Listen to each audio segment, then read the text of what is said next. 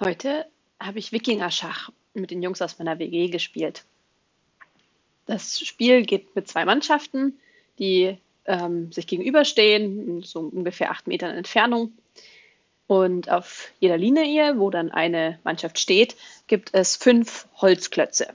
Und man muss diese Klötze auf der gegnerischen Hälfte, also auf der anderen Seite, dann mit so Holzstäben umwerfen.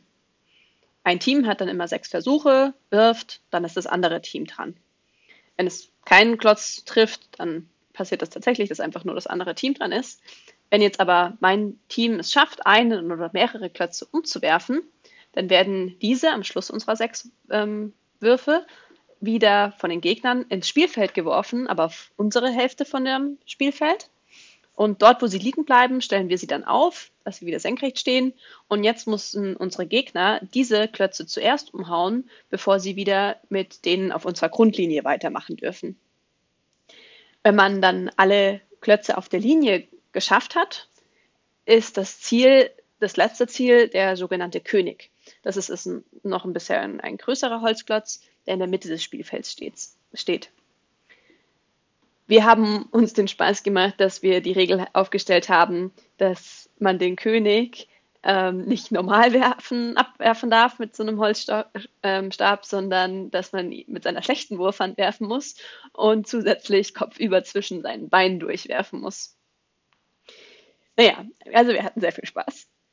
Wir hatten dann auch schon ein paar Spiele gespielt und hatten wieder neue Teams gebildet. Und in einem, dieser Runde saß dann für meinen Teampartner und mich leider so absolut nicht gut aus. Die anderen zogen richtig schnell in Führung und wir schafften es einfach nicht, die Klötze in ihrem Spielfeld umzuhauen, um dann überhaupt an der Grundlinie weitermachen zu dürfen. Schließlich war es dann so weit, dass sie sogar schon auf den König zielen durften. Sie hatten alle unsere weg. Und wir hatten immer noch vier auf der Grundlinie stehen und sogar noch drei im Feld, die wir eben zuerst treffen mussten. Mein Gefühl sagte mir, das Spiel ist gelaufen die hauen den König, den Max um und dann gibt es halt eine neue Spielrunde. Ist ja auch nicht schlimm. Aber sie trafen nicht. Aber dafür schafften wir es dann endlich, die drei im Feld stehenden umzuhauen und sogar einen weiteren von der Grundlinie. Das war dann super hilfreich, weil der Klotz wurde ja wieder zurück ins Spielfeld geworfen und dort platziert und das gegnerische Team musste jetzt zuerst diesen Klotz umhauen, bevor es weiter auf den König zielen durfte. Das verschaffte uns ganz schön viel Luft. Und wir konnten weiter aufholen wodurch parallel dann auch ihre Situation schwerer wurde. Während wir nach und nach die Klötze auf der Grundlinie trafen, bekamen sie diese Klötze in das Feld gestellt und kamen mit in Anführungsstrichen Aufräumen gar nicht hinterher.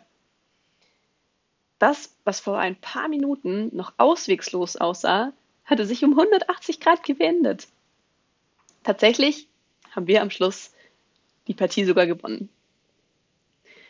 Für mich nehme ich daraus nicht nur den Spaß, den dieser Nachmittag mit sich gebracht hatte, mit, sondern auch, dass es sich definitiv lohnt, bis zum Ende zu kämpfen. Man weiß ja nie, was die letzten Meter noch bringen.